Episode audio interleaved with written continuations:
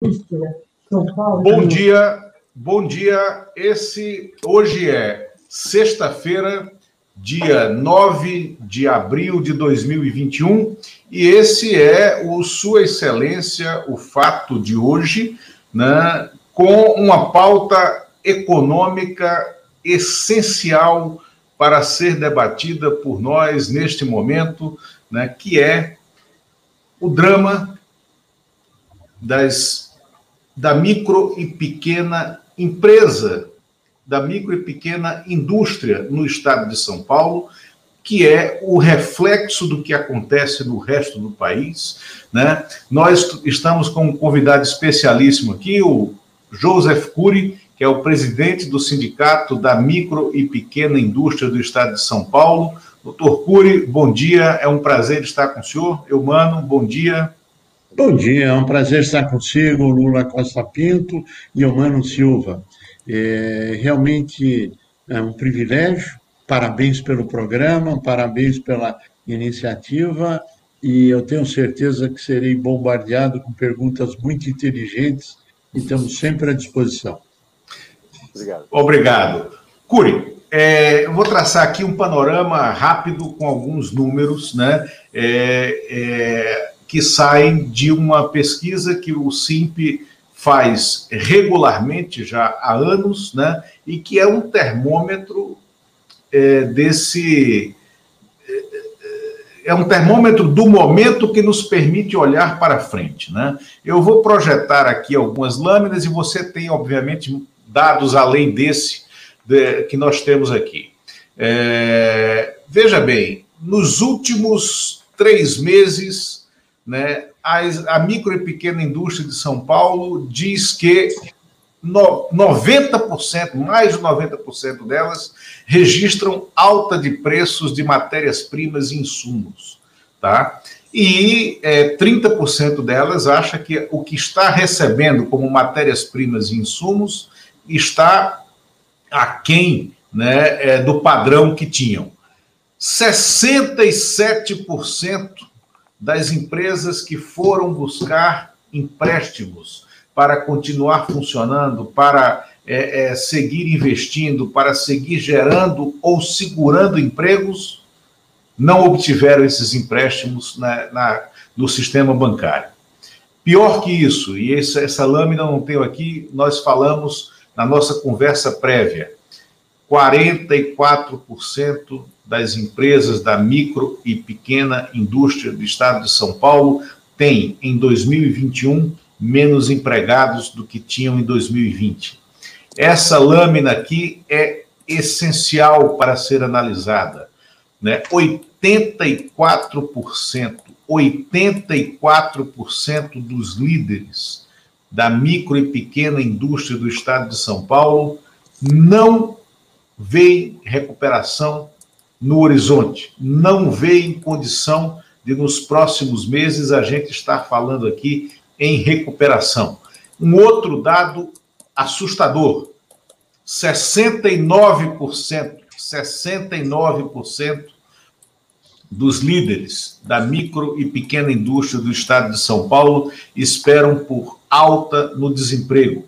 Desemprego que já afeta uma parcela recorde da população brasileira. A gente está falando aqui, em número redondo, em 15% da população economicamente ativa desempregada. Então, desemprego, desesperança e, sem dúvida, quem continua andando por aí já vê a fome na rua, vê é, a fome que é resultado direto desse cenário de terra arrasada na economia. E aqui a inadimplência que atinge 44% das empresas. Essa linha mostra, é a linha da inadimplência ao longo dos meses em que a pesquisa vem sendo feita, ainda corre mais para trás, e você vê a, a, a, curva embicando para cima, 44% das empresas sofrem de inadimplência. Curi, em que horizonte a gente está trabalhando e como está a perspectiva de futuro no curto e no médio prazo para quem é empreendedor, para quem é, gera emprego e renda. Né? É possível ser otimista no Brasil de hoje? Antes de responder diretamente à pergunta, eu gostaria de fazer algumas pequenas considerações. Primeiro, o Estado de São Paulo é responsável por 42% de toda a micro e pequena indústria uh, do país. Uh, segundo, essa pesquisa foi feita pela Datafolha. Ela é uma pesquisa mensal que existe desde 2013. Terceiro, ela é considerada um antecipador de tendências, porque o que acontece na nossa pesquisa hoje, daqui a três meses, no pior cenário, quatro meses, acontece em toda a economia. Se você fizer uma retrospectiva nas lâminas ou entrar no nosso site, pegar a pesquisa desde 2013 ou confrontá-la com a própria Datafolha, que também tem isso à disposição de quem quiser, está lá comprovação da antecipação de tendência. Bom, vamos para o quadro direto da sua colocação, mas antes fazendo só uma observação. Existe uma coisa chamada ASIMP, Associação Nacional dos Simples, da qual eu também presido, uhum. nós também compartilhamos esses dados e, infelizmente, são dados nacionais daqui para pior. E eu vou te dar um exemplo. É, falando em crédito, que foi uma das lâminas que se colocou. O governo anunciou aos sete eventos no ano passado a linha do Pronamp, que era a grande solução do acesso a crédito para micro e pequeno. A nossa pesquisa Datafolha aponta que 14% das empresas tiveram acesso a esse crédito. Apenas 14%. E não micro e pequeno, geral. Mas se você entrar no dado do emprestômetro, que é o dado do Ministério da Economia, você vai ver que dá abaixo de 10% em todo o território nacional. E são dados oficiais de governo. E por que, que São Paulo está tendo mais? Porque o SIMP está reclamando e colocando a verdade, que incomoda muita gente, mas é real. A pesquisa do Horizonte, se eu estou otimista, infelizmente, é, o nosso papel é constatar a realidade. E a realidade nos aponta para um cenário desolador. Por quê? Se nós olharmos o ser humano que é onde tudo começa. É consumo, é produção, é demanda, é investimento, começa no ser humano, no homem. E aí você começa, tem consumo, demanda, tem produção, tem investimento, arrecadação tributária, o ciclo econômico do crescimento. Quando isso é interrompido, você vai para recessão, você vai para agravamento. Qual é o quadro que nós temos hoje? Quando você tem 44% das empresas que têm menos funcionários hoje do que tinha no ano passado, já dentro da pandemia, e que já haviam feito demissões, e não poucas. Então, o quadro é muito mais grave. Outros que conseguiram ter a felicidade de manter o emprego e a empresa sobreviver que muitas empresas fecharam, quebraram nesse cenário, elas tiveram redução de salário ou com redução de jornada, perda de poder aquisitivo. Ou seja, se você olhar para todos os dados econômicos, as pessoas, infelizmente, estão correndo risco de morrer de fome, não tem comida em vários lugares, tanto é que as campanhas de doação ah, de alimento crescem, felizmente, apoiados pela mídia e todo mundo tentando ajudar para, pelo menos, as pessoas comerem, porque o Estado não cumpre o papel dele da sobrevivência. É o auxílio emergencial, que já em setembro do ano passado, a pesquisa demonstrava a necessidade da manutenção, e a gente pode falar isso daqui a pouco, ah, em dados sobre isso. A alimentação, a planilha eu vou demonstrar lá já, é então, você tem um quadro muito ruim. Empresas. 77% das empresas ou tiveram quebra dos seus fornecedores, recuperação judicial ou falência, ou quebra de seus clientes. Então, você desarranjou a cadeia produtiva como um todo. Muito bem. Quando você desarruma a cadeia produtiva, você não recupera ela em uma semana, 15 dias, um mês. E eu quero relembrar, quando nós fizemos isso em julho do ano passado, a resposta do governo, não, não, é, quebra um, sobe, aparece outro, etc. O reflexo está aí. Por quê? Porque micro e pequena empresa é mercado interno. Não existe maior empregador do que a micro e pequena empresa. Dentro desse quadro, eu olho para frente e vejo, não vejo linha de crédito focada na micro e pequena empresa. Vejo sim um auxílio emergencial menor, apesar da pesquisa dizer, e só para se ter uma ideia, 76% das empresas são favoráveis ao auxílio emergencial. Isso. 70...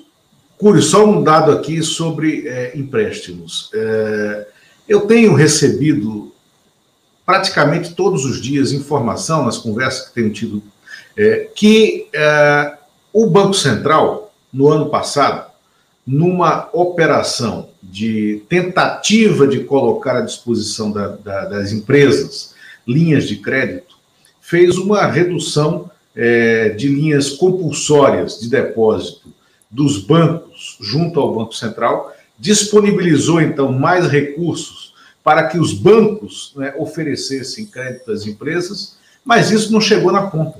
Esse crédito mais barato não chegou às empresas.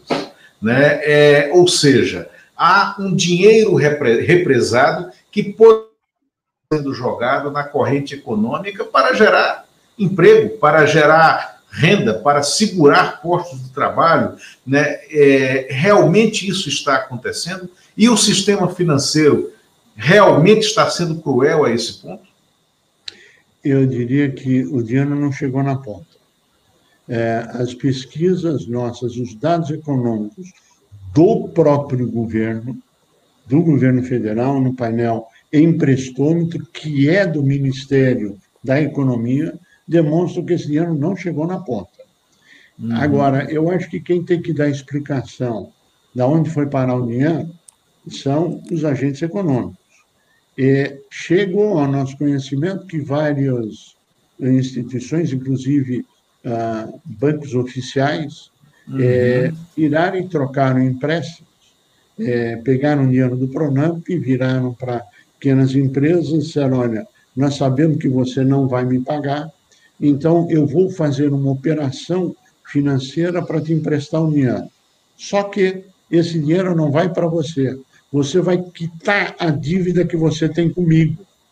Dívidas passadas. Isto.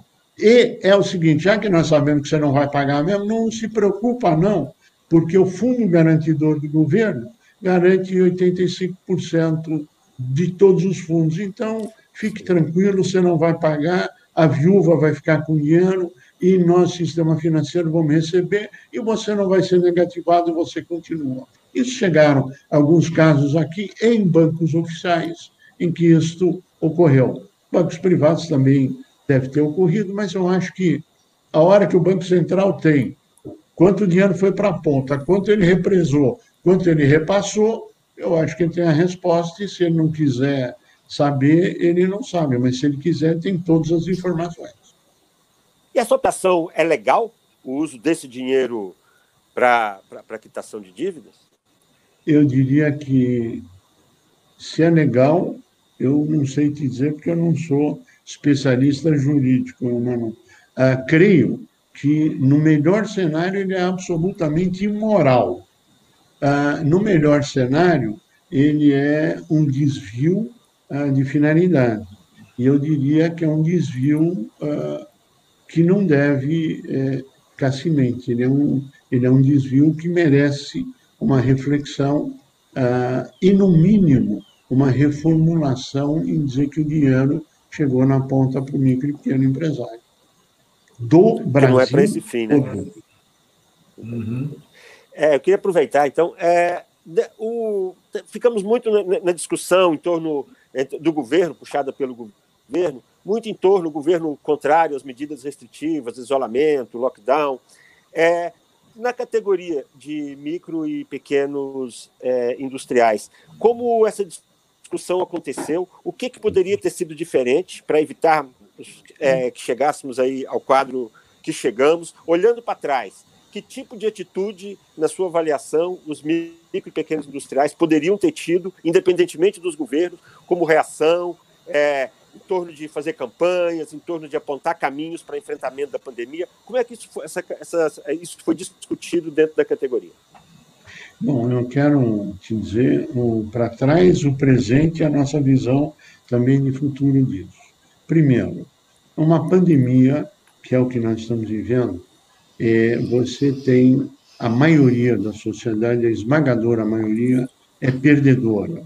O governo perde, as empresas perdem, os trabalhadores perdem, a sociedade civil como todo perde, o país perde. É, então, não seria diferente, nós temos cenários é, de perda. Agora, temos sim que ter reflexões daquilo que poderia ter sido feito que até o presente momento pode ser feito e não está sendo feito, e o futuro. O que poderia estar sendo feito? Como é que todos os países do mundo que estão tendo sucesso no combate à pandemia estão resolvendo o problema? Uma delas é com isolamento social, lockdown. Mais grave, menos grave. Para quê? Para evitar o contágio do vírus. No passado, quando foi feito, ah, tivemos problemas, temos problemas hoje e, pelo jeito, teremos problemas no futuro, a depender ah, dos posicionamentos ah, dos governos, especialmente na área federal, e um não comando organizacional em todas as áreas do governo, federal, estadual, municipal, para trabalhar numa linha só, em harmonia na solução do problema.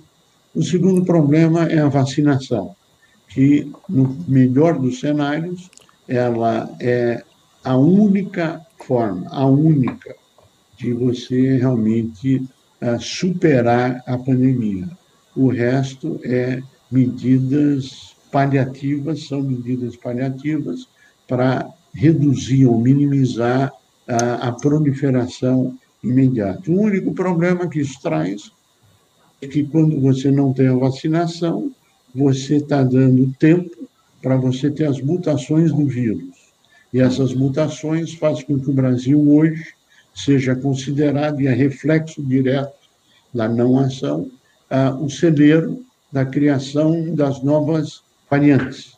E cada vez mais o mundo se afasta do Brasil e o Brasil do mundo e os brasileiros que não podem mais ir para outros países, por quê? Porque você é o portador da variante que os outros países ainda não têm, apesar de que outros países têm outras variantes, outros tipos.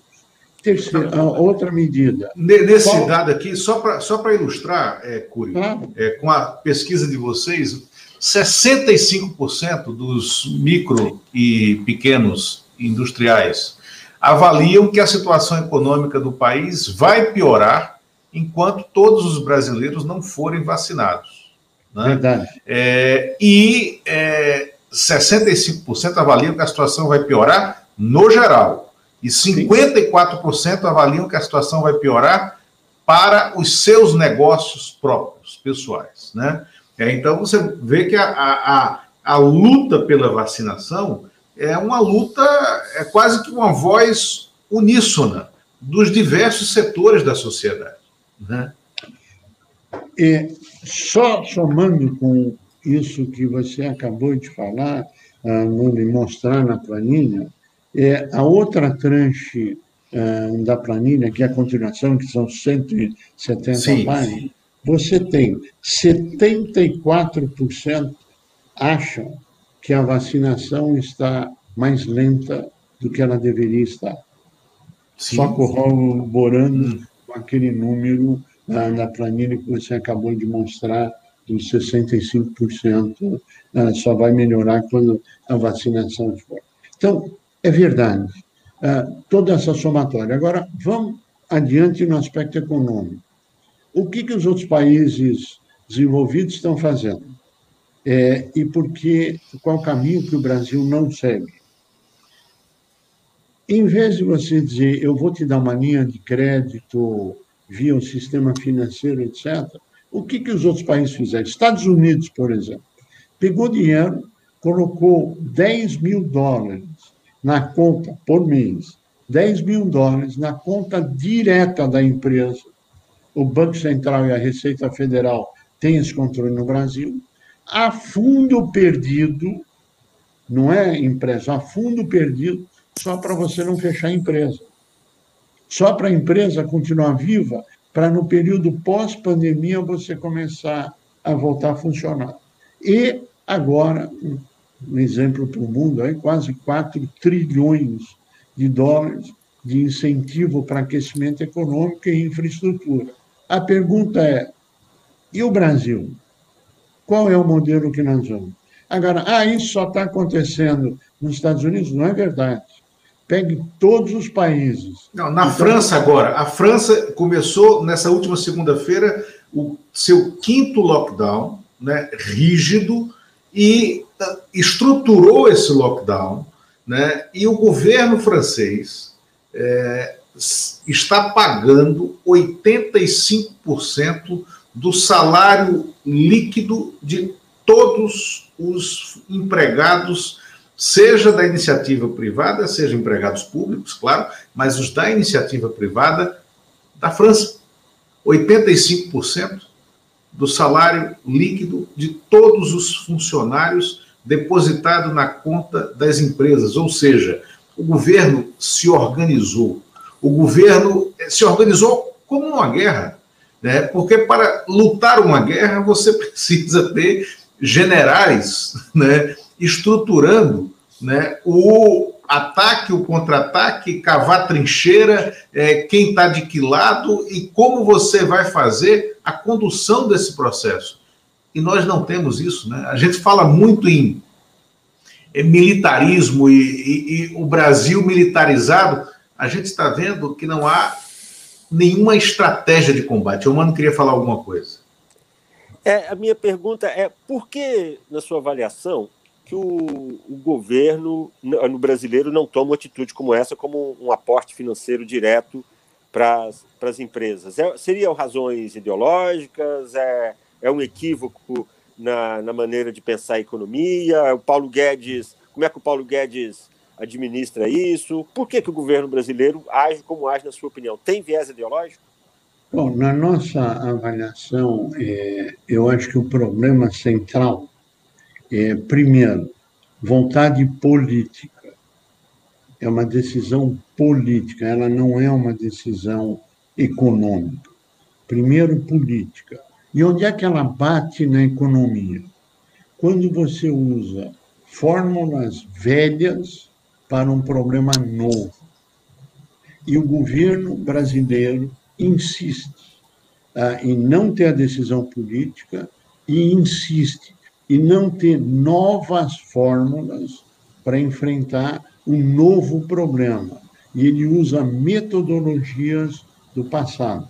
E eu vou exemplificar, se você me permitir, o que claro. eu estou dizendo. Você vai a um banco e pede um empréstimo. A primeira pergunta do gerente é o seguinte: quanto você faturou nos últimos 12 meses? Ah, não, eu não faturei nada, eu estava fechado, estou em lockdown, como é, que, como é que eu vou operar? Então você não tem, você não vai ter acesso a crédito. Agora, vai para outro país do mundo, o que, que ele faz? Ele deposita o dinheiro na conta da empresa, se a empresa pedir, e diz: olha, continue vivo. Por quê? Porque sem empresa não existe emprego. Número um. Caminho novo? Caminho novo. Ah, eu estou vendo teu cadastro, não estou vendo teu cadastro. Estou dizendo, mantenha-se vivo. E depois nós vamos resolver. Estados Unidos, eh, China, França, e aí afora, pega a relação, todos os países do mundo estão seguindo esse caminho. Nós ah, não estamos, infelizmente, no Brasil. O governo federal, até para ser justo, ah, prorrogou recentemente o prazo de pagamento dos impostos para quem está no Simples, agora até junho. Mas isso não será a solução. Ele só está jogando para frente um problema que está existindo. Não tem crédito, não tem dinheiro para pagar as outras coisas. Como é que ele vai pagar em junho o que ficou para trás? Você não tem nenhum do meio. Então, é a mania de dizer eu estudei, eu sou mestre, eu sou doutor, eu sou especialista do passado, mas do presente e do futuro, desculpe, eu acho que não precisamos uh, outras visões para isso. E não estou aqui dizendo. Vou, citar aqui, é... vou, vou, citar aqui um luminar é, do liberalismo brasileiro, que existem, há liberais brasileiros, de fato, é, que é o, o Roberto Campos, avô do presidente do Banco Central, é a lanterna na popa do Brasil. Né? O Brasil é aquele país que está navegando né, no mar à noite, mas a lanterna está na popa. Né? É, é, Curi, o... você conhece bem a, a, história americana, a economia americana. Você é cidadão americano também, né? É, eu tenho dupla cidadania. Isso. Então, é, o Zé Paulo Kupfer, que vez ou outra participa aqui conosco do programa, que é analista econômico, é, ele escreveu um artigo muito, é, muito relevante, muito estruturado, analisando justamente esse auxílio né, do governo americano às empresas e às, às empresas, à economia americana. E ele já chama de Bidenomics, né, é, ligando com o Reaganomics, né, do início dos anos 80, que perpassou todos os anos 80, que é, né, que foi o fundamento do neoliberalismo, né, junto com a economia é, britânica, com a Margaret Thatcher, ali é, estavam as bases do, do, do, do, neoliberalismo, mas ele falando que o Bidenomics, né, esse auxílio de 1,9 trilhão de dólares direto na conta das pessoas físicas como um auxílio emergencial, de 4 trilhões de dólares, e aqui a gente tem 6 trilhões na soma, 4 trilhões de dólares de auxílio para as empresas nessa forma que você falou. Então, ele pega e faz um. diz: olha, é, isso significa cinco vezes é, em, em, em, em correção né, é, monetária de lá para cá o que foi o New Deal do Franklin Roosevelt. Né? Isso significa quatro vezes é, o plano Marshall. Né? Então, é, o que está se desenhando na economia, já se pode dizer que está se desenhando um novo horizonte na economia americana, aonde o Estado ele, ele é, reassume o papel de indutor do desenvolvimento da economia privada, mas não para assumir né, a, a linha de produção, e sim para viabilizar negócios. Né? É, e me parece que isso está sendo é, olhado dessa forma também pela União Europeia, aonde a, os, os bancos, o Banco Central Europeu é, está pronto para é, dar uma, um, um passo à frente nesse momento e fazer esse auxílio direto às empresas, porque as empresas vão morrer. E quando as empresas morrem, né, morre o emprego, você desestrutura toda a cadeia econômica. Né? O que está acontecendo, veja bem, é a, a Ford fecha e sai do Brasil.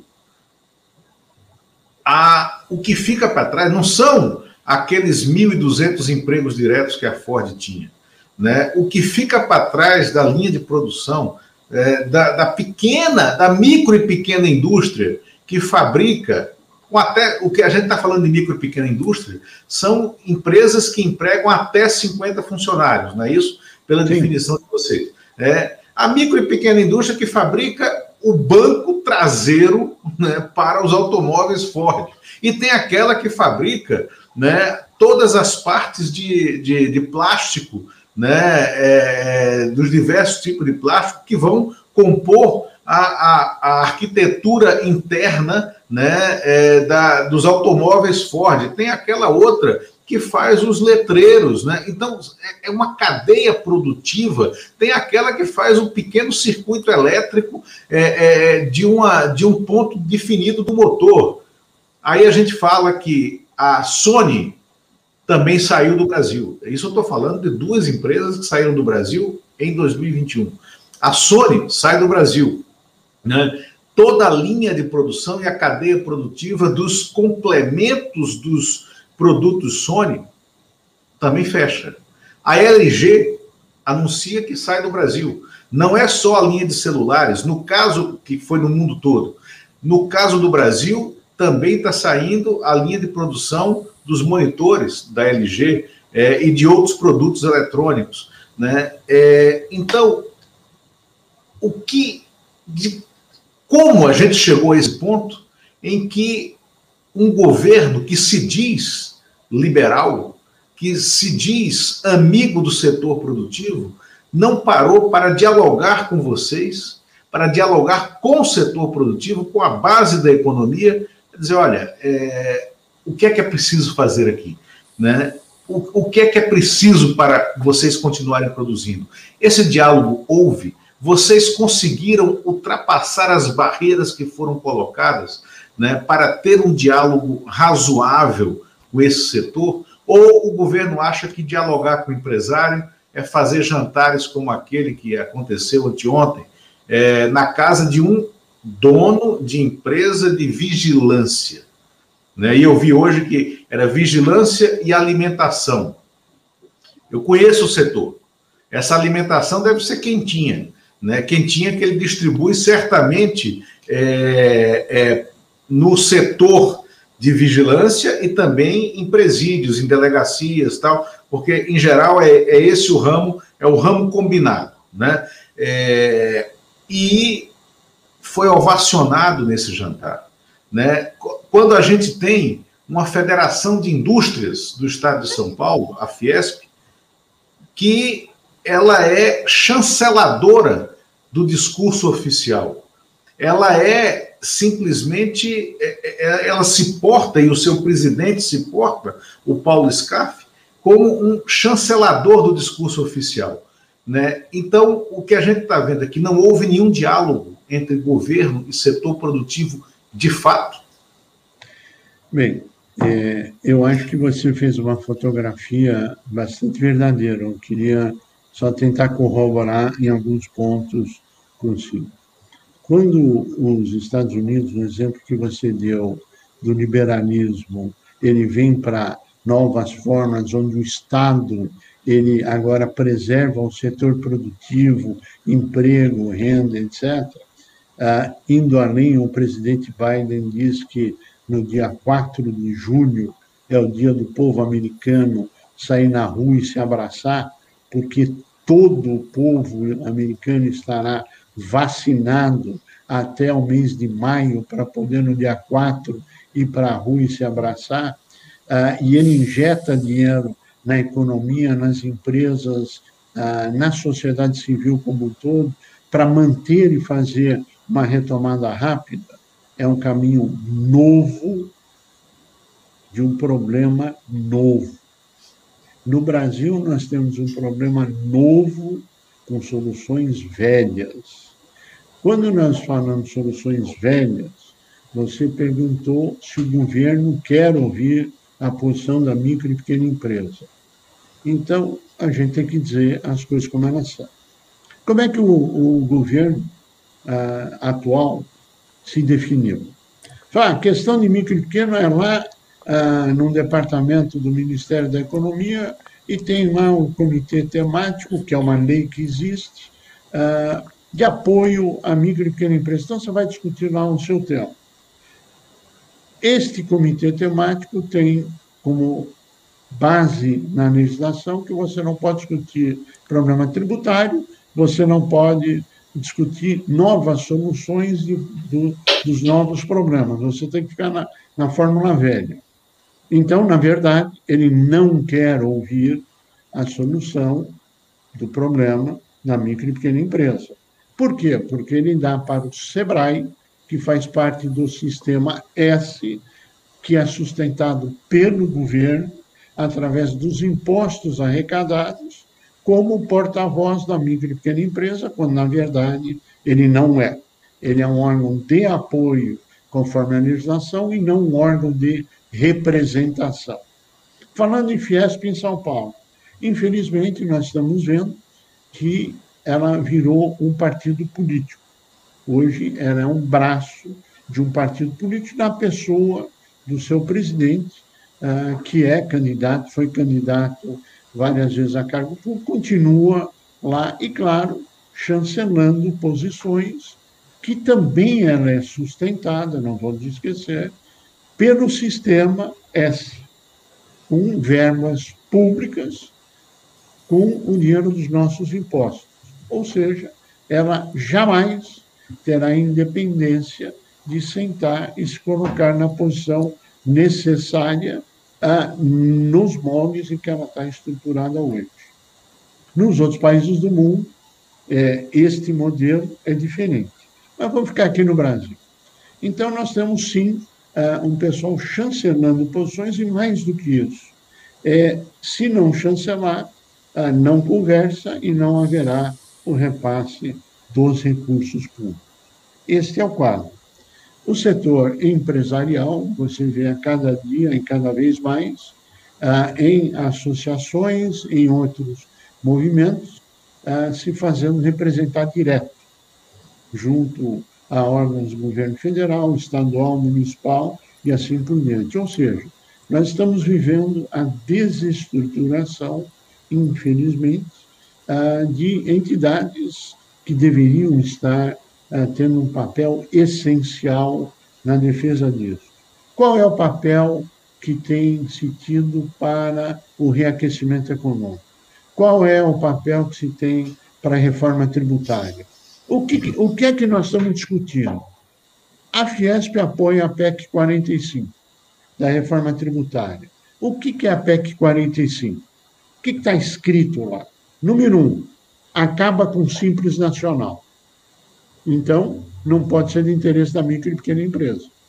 Quando ele começou, a PEC 45 tinha que as empresas ligadas ao Simples continuariam no Simples e depois haveria a reforma. Hoje está escrito lá que extingue o Simples, ou seja, prejuízo direto da micro e pequena. E um aumento da carga tributária lá para a Lua, né? como acontece na área de serviços e em outras áreas. Então, desculpe, não é um projeto que defende a, a micro e pequena empresa e a maioria das empresas, e a área de serviço, etc., e dizer, não, eu não vou olhar para a área de serviço porque não é minha representação, mas te afeta diretamente. Que hora que sobe o transporte, o engenheiro, o economista, etc., etc., tudo na área de serviço, advocacia, contabilidade, transportes, logística, e afora vai, está afetando diretamente o seu custo. Então, a grande indagação é: este é o modelo que está nos levando a isso. Então, o governo faz o que quer e as pessoas dizem amém. Mas, mas, se você pegar o que acontece no resto da sociedade, não existe esse amém em vários itens que estão ocorrendo no governo.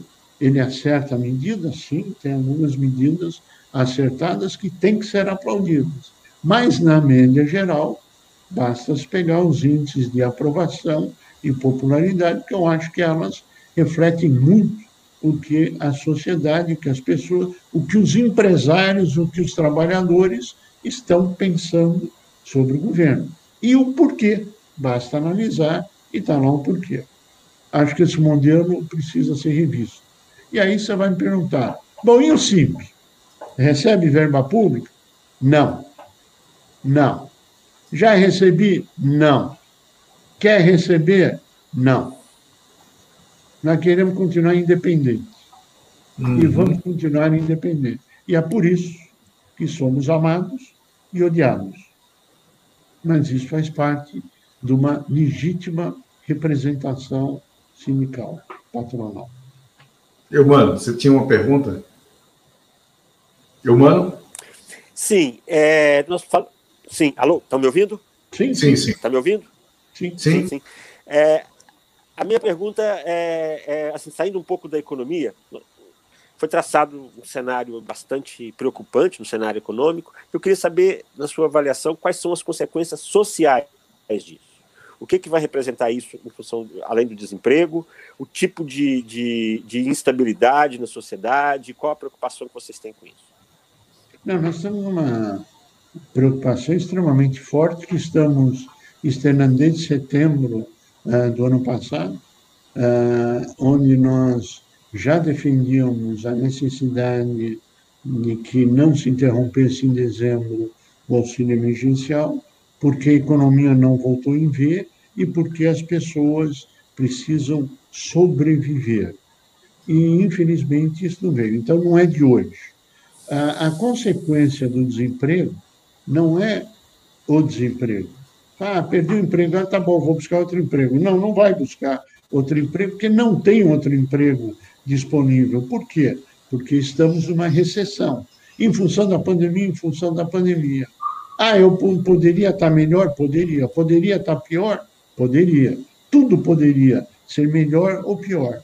Depende como você administra, como você faz.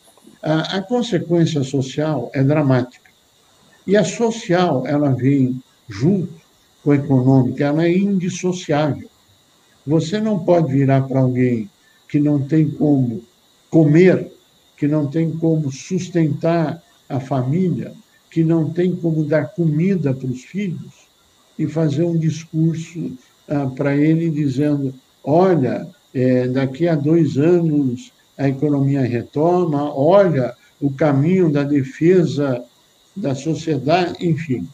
É, você não vai falar em democracia, você está empurrando essas pessoas ah, para uma conflagração social. A hora que todo mundo não tem o que comer, não tem todo mundo em escala crescente, que é o que vem ocorrendo, não tem o que comer, não tem o que fazer.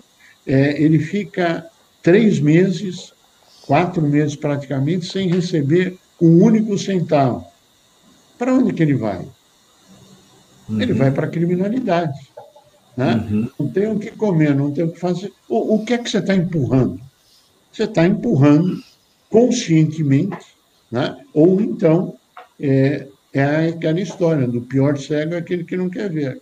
Então, a nossa avaliação é preocupante em relação ao futuro. Espero que as autoridades olhem para isso.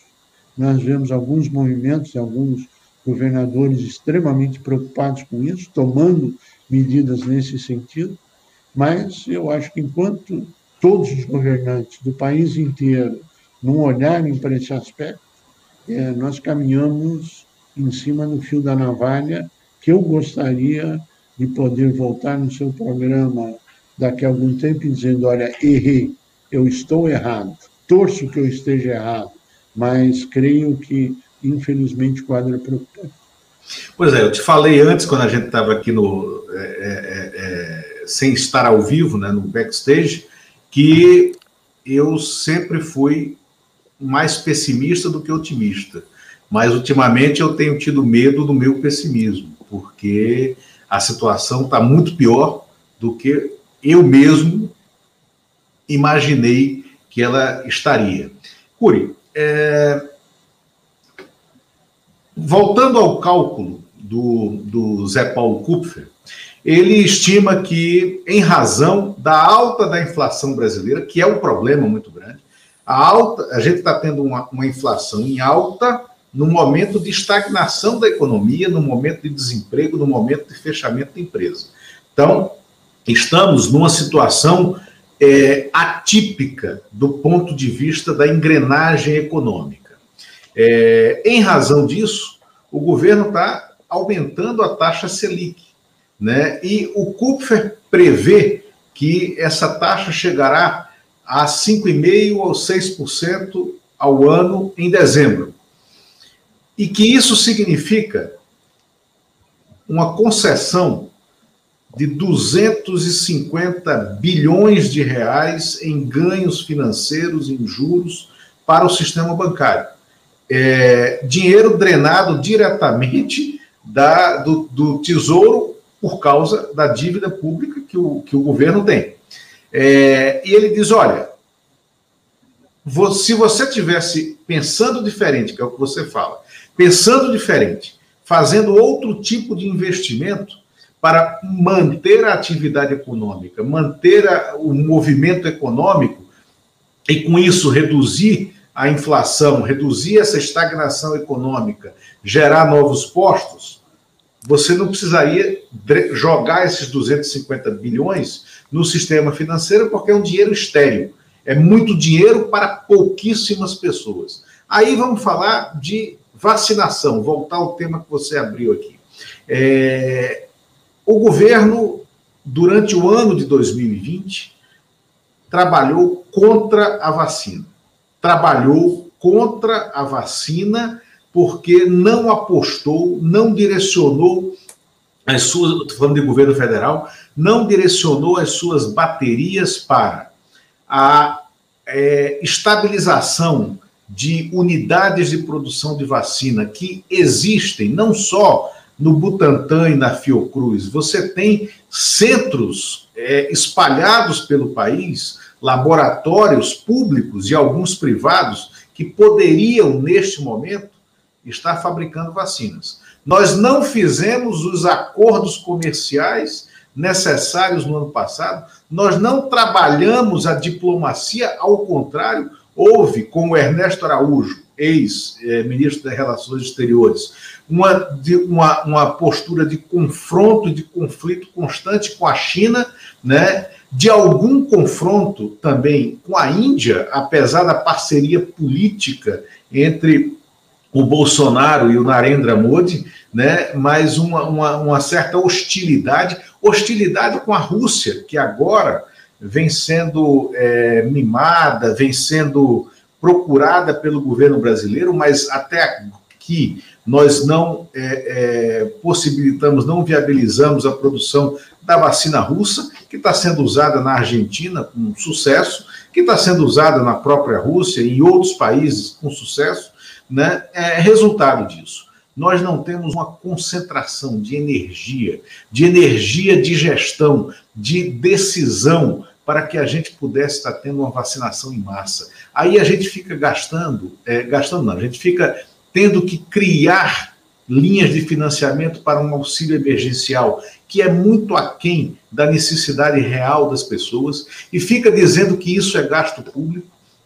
A gente fica olhando é, a, a depauperação do setor produtivo, como você, como a pesquisa tem mostrado, 67% das empresas que buscaram empréstimo para continuar vivendo não obtiveram empréstimo porque foram vistas com desconfiança pelo sistema financeiro e 44% das empresas, das micro e pequenas indústrias do estado de São Paulo já estão com algum tipo de inadimplência nos seus tesouros. E se a gente fizesse uma tentativa de organizar o orçamento da União para financiar a compra e a aplicação de vacina em massa. O Brasil sempre se destacou pelo seu Plano Nacional de Imunização. O Brasil sempre soube fazer campanhas de vacinação em massa. O Brasil tinha condições plenas de estar vacinando 3 milhões e meio de pessoas por dia. A gente raramente, foram escassos os dias que a gente atingiu um milhão de pessoas vacinadas em 24 horas. É, é, o Brasil está discutindo a possibilidade de que empresas possam comprar pontualmente vacinas para vacinar o seu quadro e não fazer com que essas empresas ajudem um plano nacional de, imunização, que seja um plano do SUS, que seja um plano público, que compre vacina, quem quiser financia, mas que se compre e que se aplique essas vacinas de maneira isonômica, equânime, dentro de um plano estruturado. É, as empresas estariam dispostas a ajudar algo dessa forma? Eu não tenho dúvida. É, eu queria só voltar um pouquinho para chegar nisso. Quando você colocou que ah, uma montadora Ford foi embora, que a Sony foi embora, que a LG foi embora, não foram só elas, não. Foram várias outras uh, que fecharam fábricas ou deixaram de produzir no Brasil e estão uh, produzindo em outros lugares. Uh, agora, isto não traz só um desemprego pontual ou a cadeia produtiva. Isto traz um sinal vermelho, um alerta mundial, dizendo: olha, o Brasil não presta, nós não temos competitividade, o governo não olha para a gente, não tem crédito. Isto é muito mais danoso, com todo respeito, do que os mil empregos, dois mil, cinco mil empregos. Porque isso você substitui de uma forma ou de outra, etc. Não serão empregos com a mesma qualidade, mesmo nível, mas não é esse o buraco. O buraco é o buraco tecnológico, é o buraco a imagem, é o que o resto do mundo, porque cada empresa dessa trabalha com todos os bancos do mundo, com os fundos de investimento do mundo, com os investidores do mundo, e ela diz: olha, não manda dinheiro para o Brasil, não, vamos mandar aqui para minha fábrica nos Estados Unidos, na China, na Alemanha, seja lá o que for, porque lá é, é, não querem falar comigo. Na economia não existe ilha de prosperidade, é uma cadeia. Ou quando o mercado interno vai mal, começa na micro e pequena, mas acaba afetando o grande, e vice-versa. Então, este é uma visão importante ser colocada. Mercado interno, sustentação micro e pequena. Quando nós vamos para a vacinação, a vacinação é o único caminho uh, que você tem para uma solução uh, mais definitiva do problema. Apesar de que, até hoje, ninguém sabe qual é o prazo que a vacina vai manter as pessoas imunizadas, se terá que ser vacina, uma vacinação anual, etc. Mas a vacinação agora na pandemia é o único caminho, além daquelas medidas, lavar a mão, distanciamento social, máscara, uh, etc. Todo mundo, todo mundo está disposto, todos estão dispostos, na sua maioria, para não dizer unanimidade, em tentar ajudar na solução de vacina. Mas o grande problema é que o Estado, o governo federal, não quer e não permite que empresas privadas, enfim, cooperativas, sindicatos, associações, seja o que for, possam trazer vacinas legalmente e vacinar seus associados, seus trabalhadores, a sociedade como um todo, etc. E claro que existe também um problema ético, moral, há quem tem dinheiro, tem vacinação, quem não tem, não tem, etc. Eu acho que todos os esforços todos são válidos na busca da solução imediata da vacinação. Vacinas no mundo estão disponíveis? Sim, estão. Para vendas ao governo, a governos, a empresas, talvez algumas empresas consigam, mas ainda não. O que falta é a determinação firme, clara e uníssona de que o Brasil quer todas as vacinas possíveis. Ué, tem vacina nos Estados Unidos sobrando. Ah, falta vacina para alguns países do mercado comum europeu, é verdade. Agora, basta sentar de uma forma séria e profissional e dizer: olha, nós precisamos de você, nós precisamos da sua vacina.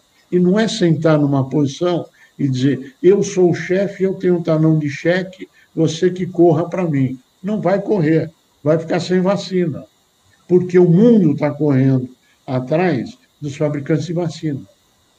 Agora, cadê o nosso empenho nisso? O nosso empenho, o Brasil foi, no primeiro momento, desqualificar a, a vacina feita pelo Butantan, que é uma das cinco maiores e melhores unidades de fabricação de vacina do mundo, ela está entre as cinco primeiras, foi desqualificar o Butantan, foi brigar com a China, foi desqualificar a Pfizer, foi desqualificar propostas. Então, num único momento, você brigou com o seu maior cliente na exportação, com o seu produtor de insumo de vacina, com o seu uh, transferidor de tecnologia para as vacinas e a IFA, e, de ato seguido, você vai lá, depois de xingar, dizer que ele é vagabundo, que não presta, etc., dizer, por favor, me ajude, é, e eu preciso do seu produto. Qual seria a sua posição se tivesse feito isso com você? Aí você vai para os Estados Unidos. Não, tá bom, estamos falando da China, tá bom, agora vamos falar dos Estados Unidos. Os mais... O que, que o governo americano fez de diferente? Chamou dois fabricantes, sentou lá com eles, presidente dos Estados Unidos, disse: Nós estamos no esforço de guerra, nós estamos na Terceira Guerra Mundial. Ou eu tenho vacina, e o que, que nós precisamos para um esforço de guerra para vacinar o povo americano? Tem vacina sobrando dentro dos Estados Unidos. Ele tem vacina para vacinar duas vezes o povo americano. Está lá. Agora, quem sentou com o fabricante ah, para colocar uma posição dessa? O que nós temos até hoje é um confronto na fabricação das vacinas no Brasil, entre Estados de União, entre municípios, a distribuição, a logística, a fabricação, temos um desprezo em relação a outras propostas e não temos ah, uma postura clara e nítida. E aí nós defendemos ah, remédios preventivos da Covid quando a ciência diz que isto não funciona. E não tenho aqui nenhuma posição política, por favor. Quero deixar claro que não estamos ah, apoiando partido A, B, C, D ou E. Pelo contrário, enquanto todos esses partidos não sentarem e buscarem uma solução quem vai continuar sofrendo é a sociedade brasileira, é o povo brasileiro, empresários, trabalhadores, todos estarão sofrendo, o Estado estará sofrendo e o país vai se afundando uh, e se distanciando do resto do mundo. E se isso fosse possível, é, em qualquer lugar do mundo, você se afastar dos outros países e ser bem sucedido, eu te garanto que os outros países do mundo já teriam feito há muito tempo, e não é o que eles fazem. Então, a gente querer ser o único, eu acho que é um atestado ah, que não nos honra em ter pendurado na parede. Eu, Anderson, você queria fazer uma pergunta? Sim. É... Qual a sua. Qual o, seu, qual o conselho que você dá, recomendações para os pequeno e microempresários brasileiros nesse setor, esteja ele, numa, esteja ele em qualquer situação, como proceder daqui para frente diante desse cenário preocupante que nós temos? Bem, nós temos, infelizmente, um quadro que nós temos que dizer duas coisas. Uma na área sanitária, que é tome todas as precauções possíveis e imaginárias para evitar a propagação da doença com seus quatro trabalhadores, ah, com quem você tiver. Aqueles que você puder deixar em home office, faça, mas tome as precauções jurídicas para isso. Vacine, dizer vacine é um desperdício, porque todo mundo quer se vacinar. O problema é que não tem vacina. Então, é, é um discurso, ah, no mínimo, cínico, dizer para as pessoas: olha, vá se vacinar não tem vacina, como é que eu me vacino? Ah, eu quero ir para outro lugar do mundo para me vacinar. Eu tenho dinheiro, eu quero ir para outro lugar do mundo. Não adianta que você não vai, vai ficar 14 dias recluso em algum lugar. Por quê? Ah, porque você é brasileiro. Você é portador é, do, da nova variante do vírus. E eu quero dizer que tudo isso que eu estou colocando é, vai no sentido de querer colaborar com as autoridades municipais, estaduais, federal, para que eles ouçam o outro lado da moeda, com o qual eles não estão tão preocupados em ouvir. Eles estão preocupados em ouvir 20, 30, 50 pessoas que nós respeitamos. Eu acho que eles têm um lugar especial deles, a representação deles, e é justo que eles façam isso. Mas ouça o outro lado da medalha, tanto na esfera econômica como produtiva, como social e assim por diante. E eu te garanto que tem muita gente dentro do governo atual preocupado com isso e nos ouvindo. Existe uma outra fatia que não quer ouvir. Então, a nossa sugestão, as nossas análises é sempre no sentido de colaborar e, no mínimo, acender a possibilidade de uma linha de diálogo uma linha de alerta e de reflexão. As pessoas podem ouvir e dizer: Ótimo, que interessante. Ah, então, ah, não vale a pena, não quero ouvir. Ótimo. Esta é a maravilha da democracia. Você ouve, aceita, fala e analisa de um lado ou do outro. E nós defendemos incondicionalmente a democracia. Curi, é, chegamos ao nosso tempo, né? Eu vou, assim, vamos aproveitar para encerrar por aqui. Quero dizer que é a segunda vez na semana, começou na segunda-feira com é, quando escutamos aqui o coronel da reserva Marcelo Pimentel Jorge de Souza e encerramos com você agora, que é empresário, presidente do Sindicato da Micro e Pequena Indústria do Estado de São Paulo que é um programa onde eu estou falando muito menos do que costumo, porque vocês, entrevistados, é, fizeram ponderações muito precisas, muito corretas, e eu te diria, muito preocupantes para esse momento, né? E eu que é, não sou exatamente uma pessoa que costuma olhar é, o horizonte com óculos de pangloss lá para é, é, tornar mais róseo, eu saio preocupado porque você descreveu aqui uma, um momento muito preocupante né, da economia, com um reflexo social muito profundo e uma, uma postura muito fechada né, é, dos entes de governo para ter uma compreensão prática né, disso que nós estamos vivendo. E para que percebam que isso tem reflexo direto no social. E é, a fome não é boa conselheira dentro de uma estrutura social. Né? E a gente está caminhando de maneira muito célere para um momento de desorganização. Né? Na hora que você desorganiza o panorama econômico, você desorganiza o panorama de toda a sociedade. Foi muito importante tê-lo aqui, muito bom, e eu te agradeço profundamente. Espero que voltemos a conversar e aí sim estejamos muito otimistas, nós três.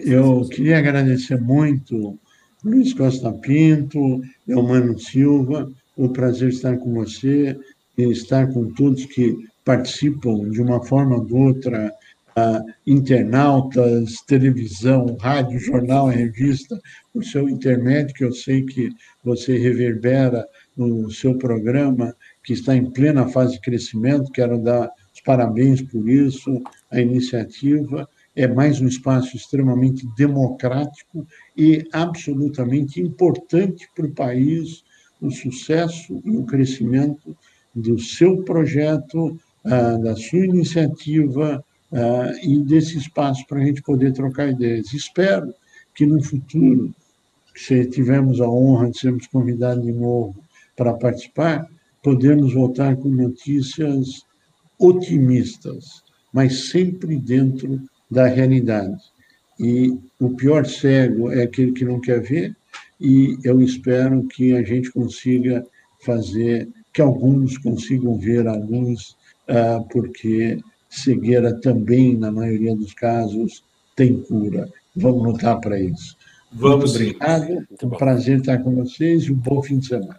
Obrigado, obrigado, Cury, obrigado, Humano. Né?